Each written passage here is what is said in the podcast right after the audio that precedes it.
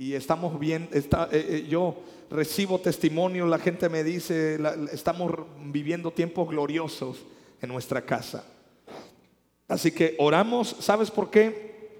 Porque pues seguimos creyendo que Dios nos está guardando esta pandemia, pero eh, pues tenemos que estar listos por si de repente el gobierno dice semáforo rojo, pues híjole, pues otra vez, ¿no? A estar, no, no nos van a querer, no nos van a dar mucho chance de, de reunirnos, pero vamos a estar bien entrenados para que en nuestra casa ya podamos nosotros decir, en mi casa sé adorar a Dios, sé tener tiempo de comunión con Dios. Porque eso es algo que de por sí antes de la pandemia teníamos que hacerlo. Pero creo que ahorita la pandemia nos está dando ese empujoncito a cada uno de nosotros. Muy bien. Y bueno, como todo este mes estamos hablando de estar conectado a la vid que es Jesús, de estar conectado a, a- a- Cristo, hoy te quiero hablar de un elemento esencial.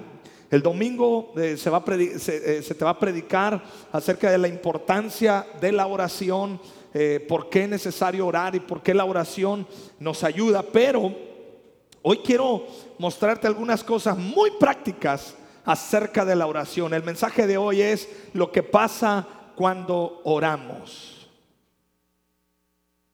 Ahí está. Lo que pasa cuando oramos. ¿Sabías tú que nuestras oraciones son poderosas? La oración es poderosa. Diga conmigo, la oración es poderosa. Nunca se me olvida eh, eh, cuando yo empecé mi ministerio de tiempo completo al servir al Señor, el pastor Víctor Richards eh, escribió un libro que se llama, no sé si esté todavía publicado, si lo puedes adquirir está buenísimo, que bueno, es un libro manual más o menos que se llama La oración, la bomba atómica espiritual. Así le puso ese nombre tan tremendo. Pero me recuerdo que, que ahí yo aprendí varios principios de lo que es la oración. Pero yo te quiero mostrar de manera práctica qué sucede cuando oramos. La oración conecta, escúchame, nuestra oración es el conector, es el cable que nosotros conectamos a la presencia de Dios y por medio de la oración fluye el poder de Dios en nuestra vida. Por eso es importante orar. Yo te quiero animar en estos días a que cuando estés ahí en tu casa, ponte a orar con tu esposa, tu esposo, tus hijos. Si estás viviendo solo, ponte a orar ahí. Agárrate eso de tu devocional. Son cortitos, son prácticos. Puedes, eh, tu TCD lo, lo metes ahí. El asunto es, la oración es poderosa. Hechos capítulo 2, verso 41. Todo este mes estoy estudiando el libro de Hechos. Eh, tengo una tarea, por decir así, por decir eh, de esa manera, tengo una tarea de estudiar eh, el libro de Hechos. Y, es interesante cómo la iglesia empezó a orar. Mira, vamos a ver, dice, así pues, los que hicieron caso de su mensaje, hablando de Pedro, cuando él se levanta a predicar, cuando había venido el Espíritu Santo sobre toda la iglesia, él predicó, la gente se bautizó, dice, fueron bautizados y aquel día se agregaron a los creyentes unas tres mil personas y eran fieles en conservar la enseñanza. Diga conmigo, eran fieles. ¿Qué era- qué- ¿En qué eran fieles? En conservar la enseñanza de los apóstoles, en compartir lo que tenían y en reunirse para partir y el pan y en qué más? Y en la oración. Yo creo, y Dios me ha hablado fuertemente para este 2021, tenemos que nosotros ser una iglesia de estas características. Tenemos que ser discípulos de estas características. No me lo quites, síguemelo ahí poniendo, por favor. De estas características. Dice que ellos eran fieles en conservar la enseñanza. Es decir, era una iglesia, era una congregación que eh, mantenían una fidelidad en conocer la palabra de Dios, pero todo lo que les enseñaban lo aplicaban. Eran fieles en compartir lo que tenían. Era una iglesia dadora. Diga conmigo, es bueno dar. Definitivamente que sí, ¿verdad? Era una iglesia que, que si ellos, si alguien tenía eh, cuatro pares de zapatos, agarraba y, daba otro al que no tenía. Y, y si a alguien le sobraba un queso fresco, lo daban allá. Y al otro le sobraban tortillitas echadas a mano, pues la daban. Y al otro le sobraba guacamole, pues, o, hacía de más. O de repente una salsita roja así con, con habanero. Y, el chiste que se compartían todos, se hacían una una olla de pozole y ahí de repente compartían. Ya les saqué hambre, ¿verdad? Hay mucha gente que me dice, pastor, yo lo veo en las redes sociales, se pone a hablar de, hay gente que vive en Querétaro y en otros lados que son de Sigua y me escuchan hablar de tiritas y de pozole, dicen que nomás les saco hambre, ¿verdad? Pues para todos los que me ven en Querétaro, véngase para Sigua, ¿cuál es el problema, no? no es cierto. Saludos para todos aquellos. Y es esto, eran fieles en reunirse para partir el pan y para qué más. Amada iglesia, vamos a ser fieles en la oración. ¿Te parece? Vamos a ser fieles. ¿Es fácil? No. Pero cuando el Espíritu Santo está en nuestra vida, hay un deseo, hay un fervor interno que nos lleva a orar. Ahora, la oración es muy importante en la vida del cristiano.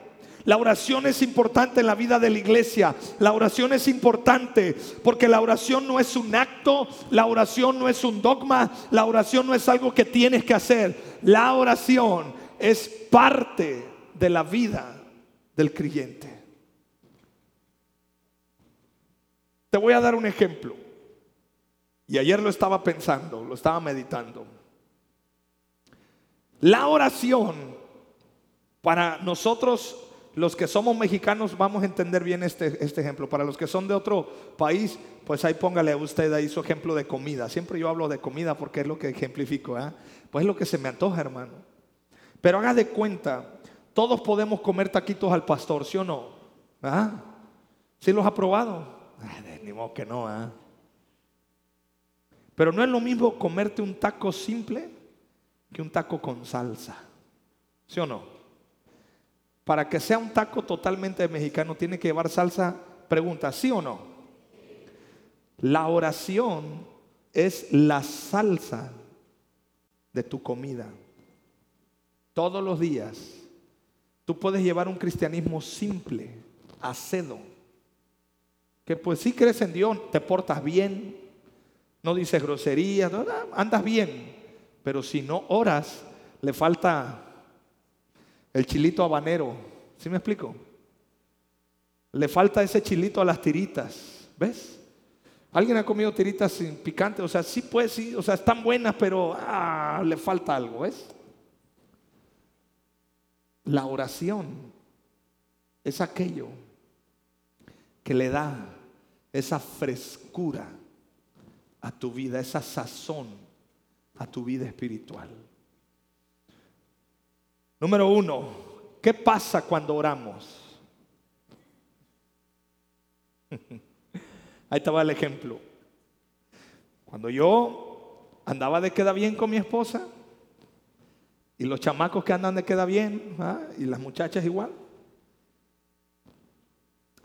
Uno cuando iba a ver a su novia, se bañaba, ¿verdad? Te peinabas, primo, y te echabas perfume. Llegaba hediondo perfume ahí a, ver a la muchacha, ¿no? Y las muchachas se peinaban, porque a lo mejor no se peinaban. Y hasta se pintaban y todo el rollo. La oración perfuma tu vida. ¿Quieres ser un cristiano hediondo? No está orando. No está orando. Se hiede. Como que, ah, no sé, está conmigo? Pero quieres tener ese perfume, quieres tener esa frescura. La oración perfuma tu vida. Mira, cuando tú y yo venimos a la iglesia, lo que acabamos de vivir ahorita es una experiencia tremenda con Dios, adorarle, decirle que le amo, le, amamos. Pero escúchame, este templo viene a ser la casa del perfumista. Cuando tú entras a la casa del perfumista, por haber entrado a esa casa, sales de la casa y hueles a perfume. Pero ¿cuánto te va a tardar ese olor? Unas dos, tres horas tal vez. Es como cuando entras a la panadería. Alguien ha entrado a una panadería cuando están eh, haciendo el pan, así lo están horneando. Sales de esa panadería y a qué hueles, hueles a pan. Yo te lo digo porque eh, eh, eh, mi tío, treinta y tantos años de pastelero y panadero en la hotelería, llegaba a la casa y, olía pan. Su ropa se impregnaba pan, olor de pan. Llegó el momento que yo sabía, decía, le digo, le digo, hiciste pastel de tres leches. Dice, ¿por qué? Le digo, pues hueles. Le digo, ahora te tocó hacer pastel de chocolate.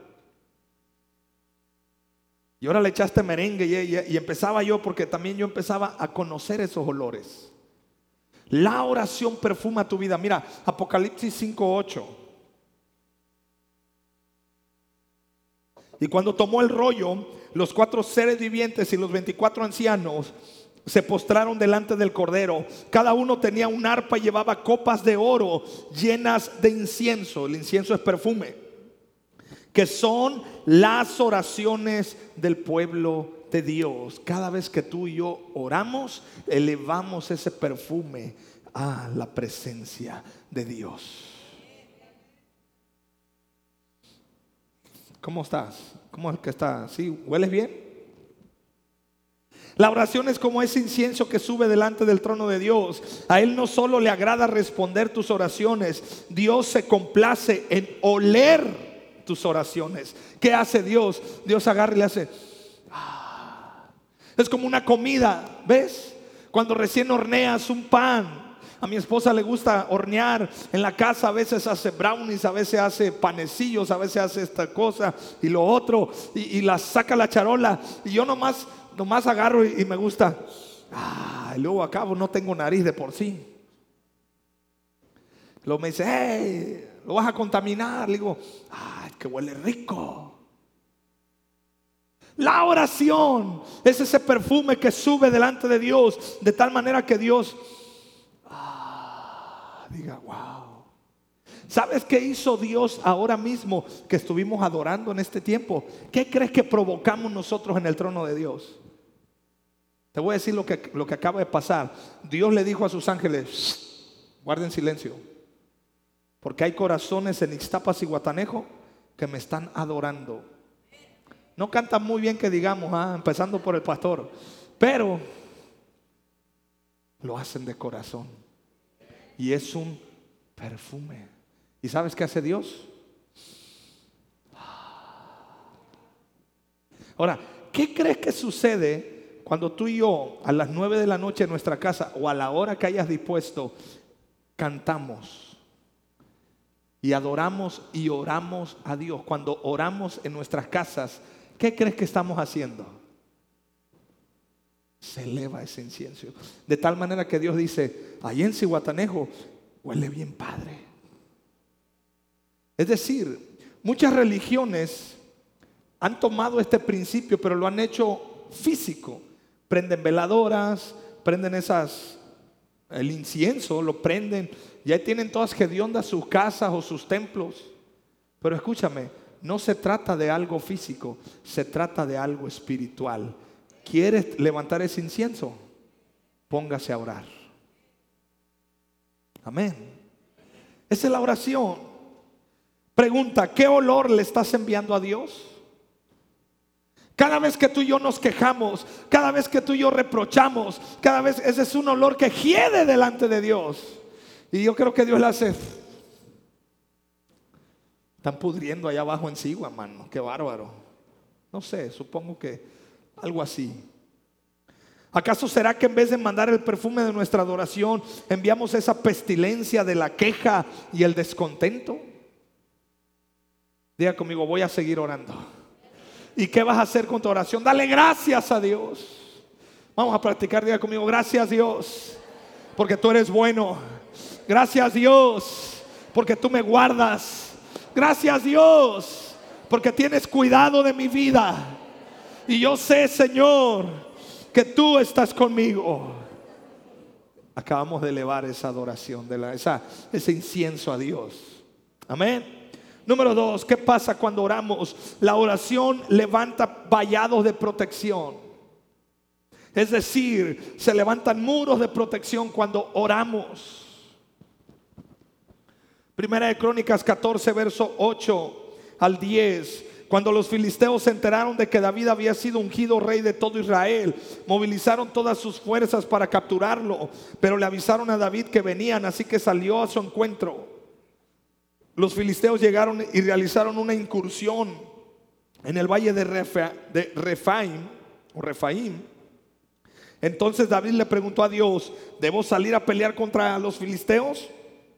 ¿Los entregarás en mis manos? El Señor contestó, sí, adelante, te los entregaré. David era un hombre de guerra que sabía pelear y no se dejaba intimidar por el ejército que viniera. Pero dice la palabra que antes de enfrentar a los filisteos se tomó el tiempo para orar. Para consultar a Dios. ¿Qué hace la oración? Cuando tú oras y consultas a Dios, Dios te da dirección y Dios empieza por sí mismo a causa de tu oración. Se levantan vallados de protección en tu vida. Que este 2021 no te agarre desprotegido. Que nos agarre orando. Eso nos enseña que aunque tú puedas ser bueno en algo, tengas mucha experiencia, no quiere decir que no necesites la ayuda de Dios. No importa cuánto sepas o seas tan bueno, no dejes de orar. Di conmigo, no voy a dejar de orar. Así seas súper bueno en algo, no dejes de orar. Cuando oramos estamos dando lugar a los ángeles para que caben un pozo alrededor de nuestra vida. Escúchame esto, cuando tú y yo oramos, ángeles se mueven. La Biblia dice que Daniel empezó a orar y dice la Biblia que después de 21 días se le apareció el ángel y le dijo, desde que comenzaste a orar, Dios respondió tus oraciones, pero me topé con el principado.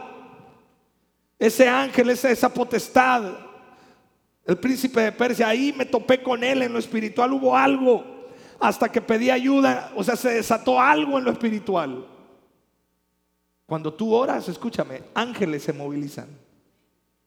¿Quieres orar por tus hijos? Tienes que orar por tus hijos, porque cuando oras por tus hijos, ángeles se movilizan. Y tú no ves nada, no sientes nada, pero tu oración movilizó ángeles por tu esposo, por tu esposa, en tu trabajo, por tu jefe de trabajo. Ahí mismo en ese lugar de trabajo, ángeles se mueven. Job capítulo 1, verso 10. Dice, siempre has puesto un muro de protección alrededor de él, de su casa y de sus propiedades. Has hecho prosperar todo lo que hace. Mira lo rico que es. El diablo le estaba dando testimonio a Dios de la protección que Dios había puesto sobre Job. ¿Y sabes por qué Job tenía esa protección? Todos los días oraba a Dios. Por él y por sus hijos. Y mira que sus hijos no eran así que tú digas muy cristianotes, que digamos. De hecho, les gustaban las pachangas. Pero todos los días Job oraba, quiero animarte, amada iglesia, mamá, papá, familia, quiero animarte, no dejes de orar. Porque se levantan vallados de protección, porque ángeles se mueven. El problema es que te han enseñado o a los niños les han enseñado que ángel de la guarda, que no, no, no, no, no, no. Los ángeles no se le ora al ángel, se ora al Dios de los ángeles. Y que no, Señor, que, que, que angelito de no sé qué, no, hombre, hermano. Los ángeles obedecen la instrucción de parte de Dios y Dios mueve ángeles cuando tú comienzas a orar.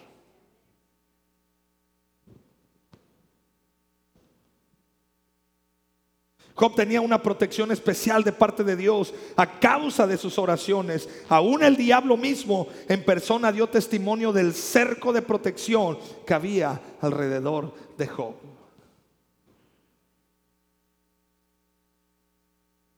Te voy a dar un buen tip. Deja de preocuparte por tus hijos. ¿Qué les pasará? ¿Dónde andar? ¿Qué? ¿Por qué sí? ¿Por qué no? No. Deja de hacerlo. Mamá, papá, te doy un consejo. Ponte a orar. Yo conozco padres que, sus hijos eh, de repente andan, andan tirando aceite, como yo digo, andan ahí nomás, este, eh, andan, andan mal. Y los pobres papás, y han entendido el principio de la oración y se ponen a orar. Y, conozco padres de familia que a mí me han dicho, mire pastor, he orado para que mi hijo o mi hija se tope con, el mismo diablo. Dice, a ver si así ya... Digo, ¿en serio? Sí, dice, he orado que el Señor le interrumpa lo que él está haciendo o ella está haciendo.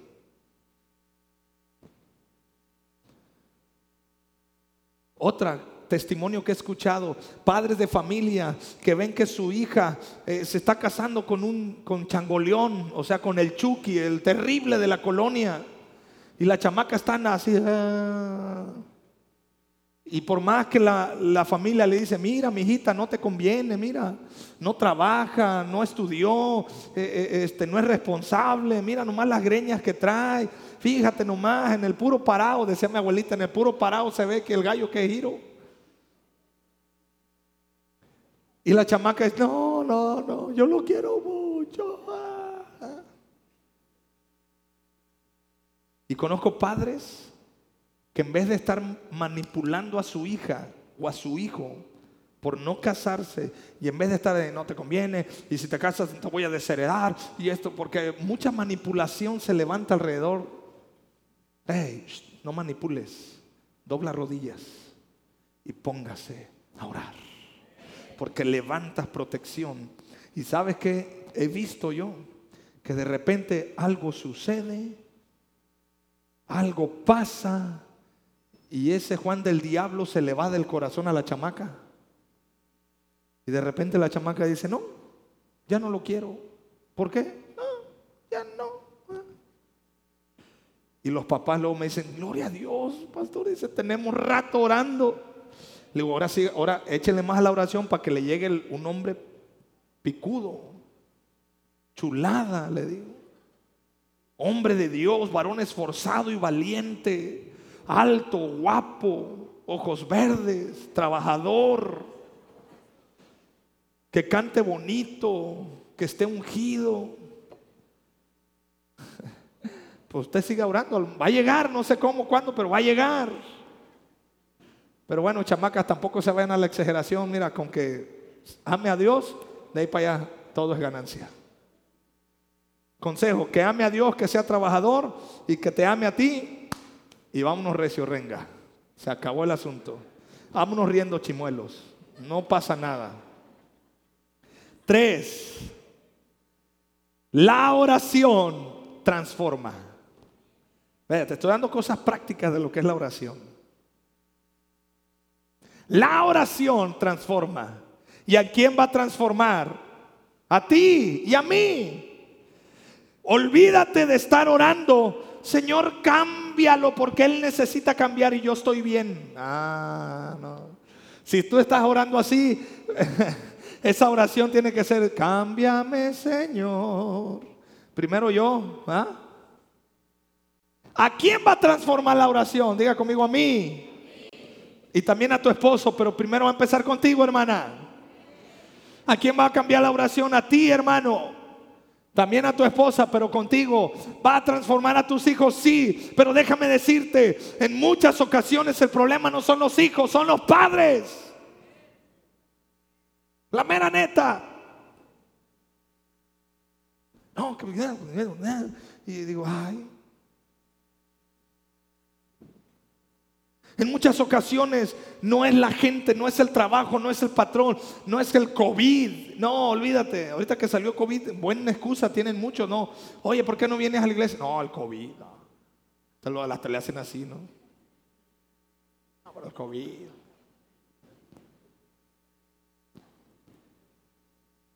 No, es que, ¿por qué no vienes a la iglesia? No, me estoy cuidando, aleluya. Pues yo te veo mercado, te veo en el Soriana, te veo en el ahorre, hasta en la playa te veo. ¿Ah?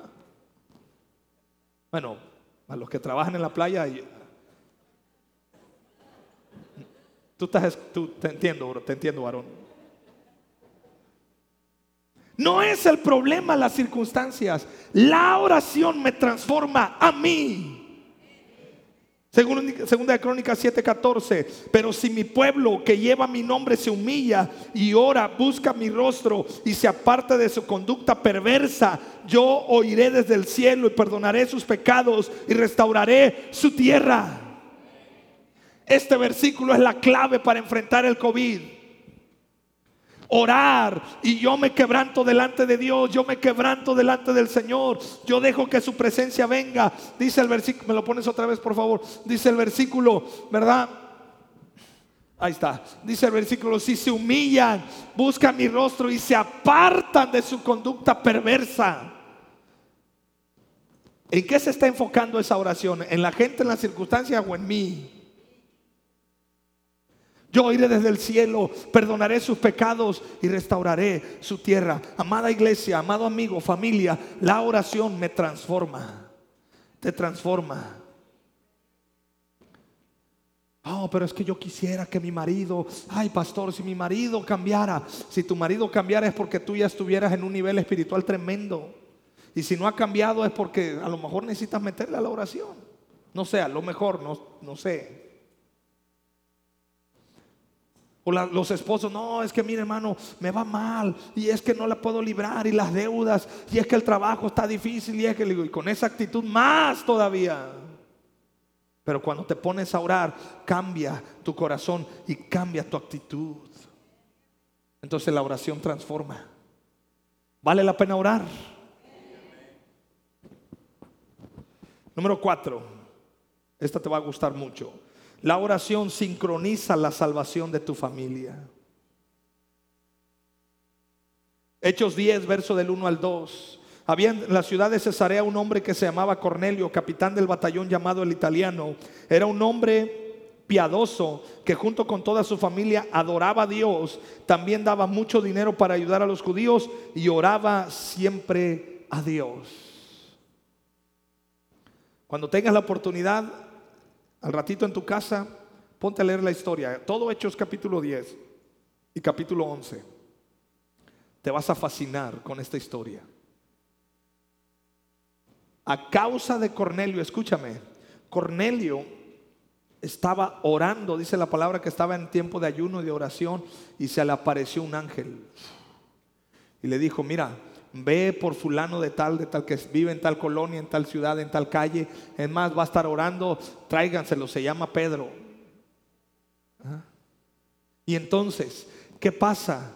Que cuando vino Pedro comenzó a predicar la palabra y en ese momento el Espíritu Santo cayó a toda la familia de Cornelio.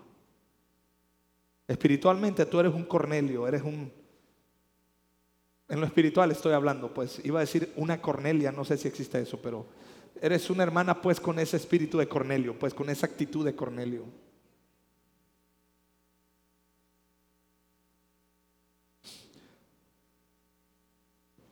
No dejes de orar por tu familia porque se está sincronizando la salvación de tu familia.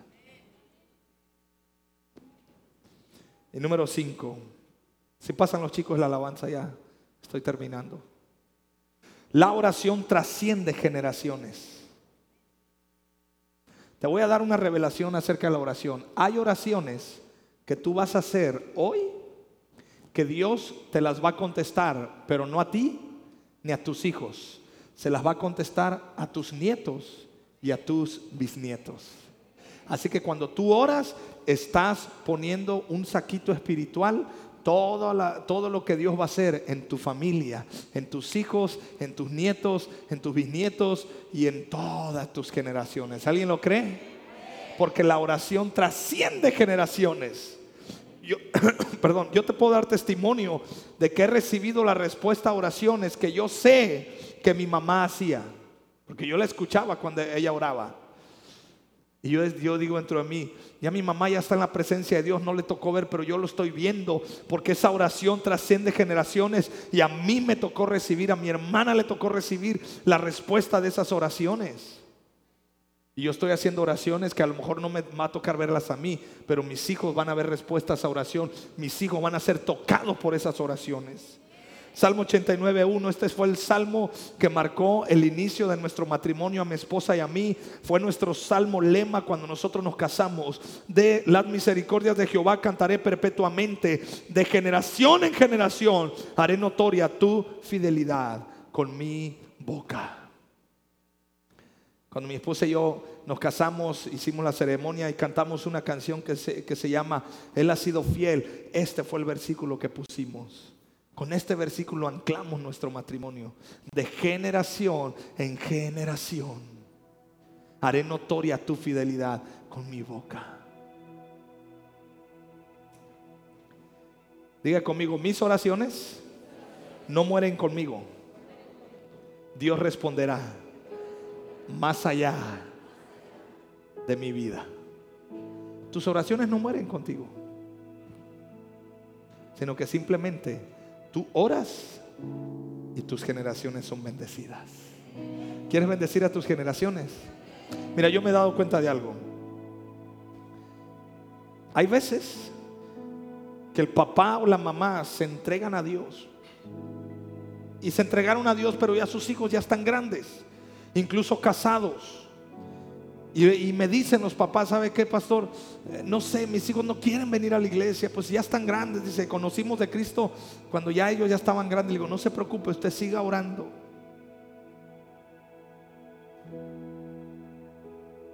Y no pasa nada aparentemente en los hijos de esa familia. Pero luego pasan los años y van creciendo los nietos. Y yo me empiezo a dar cuenta que en los nietos Dios empieza a hacer algo poderoso. Y yo le, digo a esas personas, le digo, mira, es que tus hijos no es de que no hayan recibido, recibieron esa bendición, pero por X o Y razón no atendieron ese llamado, pero los nietos ahí vienen, le digo. Y tú ves esos muchachitos que sus papás no vienen a la iglesia, pero los abuelitos sí vienen. Y empiezan a levantarse porque tus oraciones trascienden generaciones.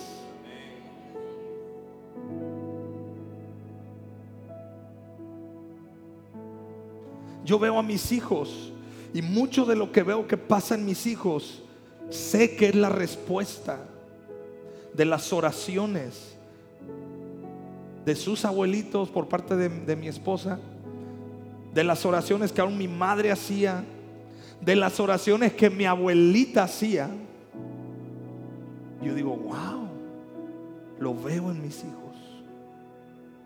Te quiero animar en este tiempo. No te quejes, no los maldigas, no te enojes con ellos, no te frustres. Invierte toda esa energía en orar por tu familia, en orar por tus hijos, orar por tu. Es más, ¿sabes algo, algo que yo hago muy, muy continuamente? Yo oro por las esposas que van a tener mis hijos. Bueno, la esposa de cada uno de ellos, pues. Yo digo, Señor, que sean mujeres de Dios. Y también que los míos, digo, sean hombres de Dios, pero también ellos eh, se topen con mujeres de Dios. Digo, ya de pasada, Padre, que estén guapas. Digo, ya de pasadita, pues ahí digo, Señor, ya estamos orando, ¿no? Para tener nietos guapos. Y de pasada a Dios que se lleven bien con el suegro, o sea, yo pues. Y con la suegra también. Y ya de pasadita, pues que me hagan de comer bien rico. ¿ah? Cierto, ese ya no, esa es exageración mía ya.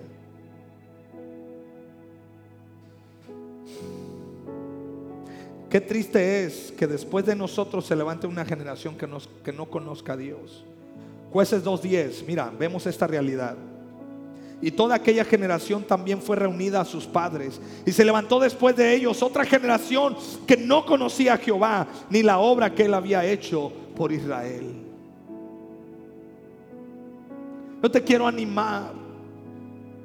Si tienes hijos en casa todavía que, pues, de, no sé, que vivan en tu casa, ¿verdad? que estén en una edad que se sujeten a ti todavía. Te quiero animar a que desafíes la fe de tus hijos. Hay veces que mis hijos nos piden cosas a mi esposa y a mí y yo le digo no. Y no porque no tenga yo la capacidad de darles, algunas cosas son juguetes, son detalles que, que eh, tampoco es la gran inversión, pero le digo no, le digo pónganse a orar. Ya están los chamaquitos, padre, mira, queremos que esto y el otro, ay, los tengo yo orando. Y yo dentro de mí, ay Señor, pues contéstale, si no, está bien, no hay bronca, hombre. Nadie se muere por no tener un juguete, pues, pero en un niño es la ilusión, ¿ves? Y pasan los días, pasan las semanas, y de repente algo sucede. Y llega alguien y le regala justo, o sus tíos, sus tías, sus abuelos, justo aquello que estaban ellos pidiendo y orando.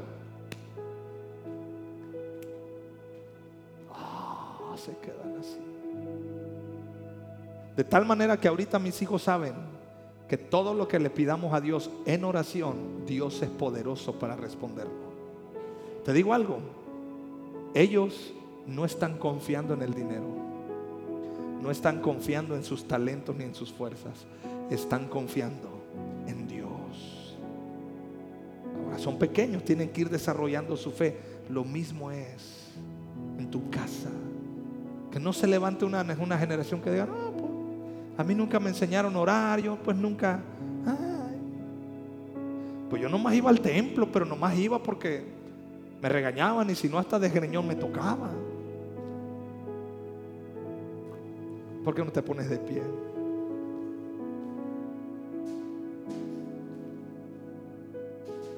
Por último, la oración es un expediente tuyo para Jesús.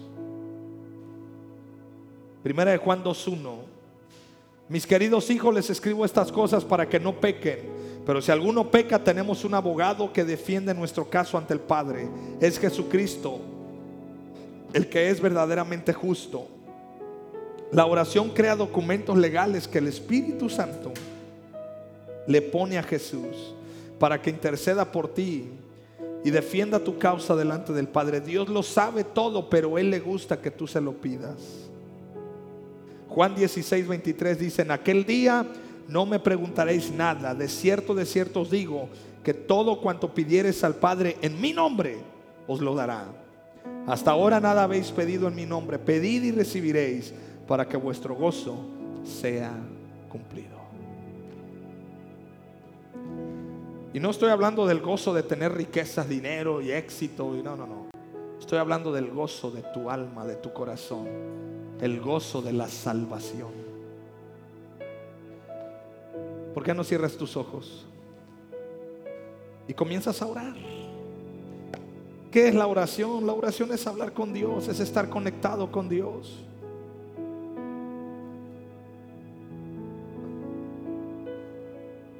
Padre, hoy estamos delante de ti, Señor. Hoy estamos reconociendo tu grandeza, pero hoy estamos entendiendo en nuestro espíritu la gran importancia de orar. Y Señor, perdónanos cuando hemos mirado las circunstancias, perdónanos cuando eh, nos hemos sumergido en otras cosas que son buenas, pero Padre, no queremos desviarnos. Orar, estar contigo. Que no sea un peso, Señor, que no sea una carga, sino que se convierta en un deleite.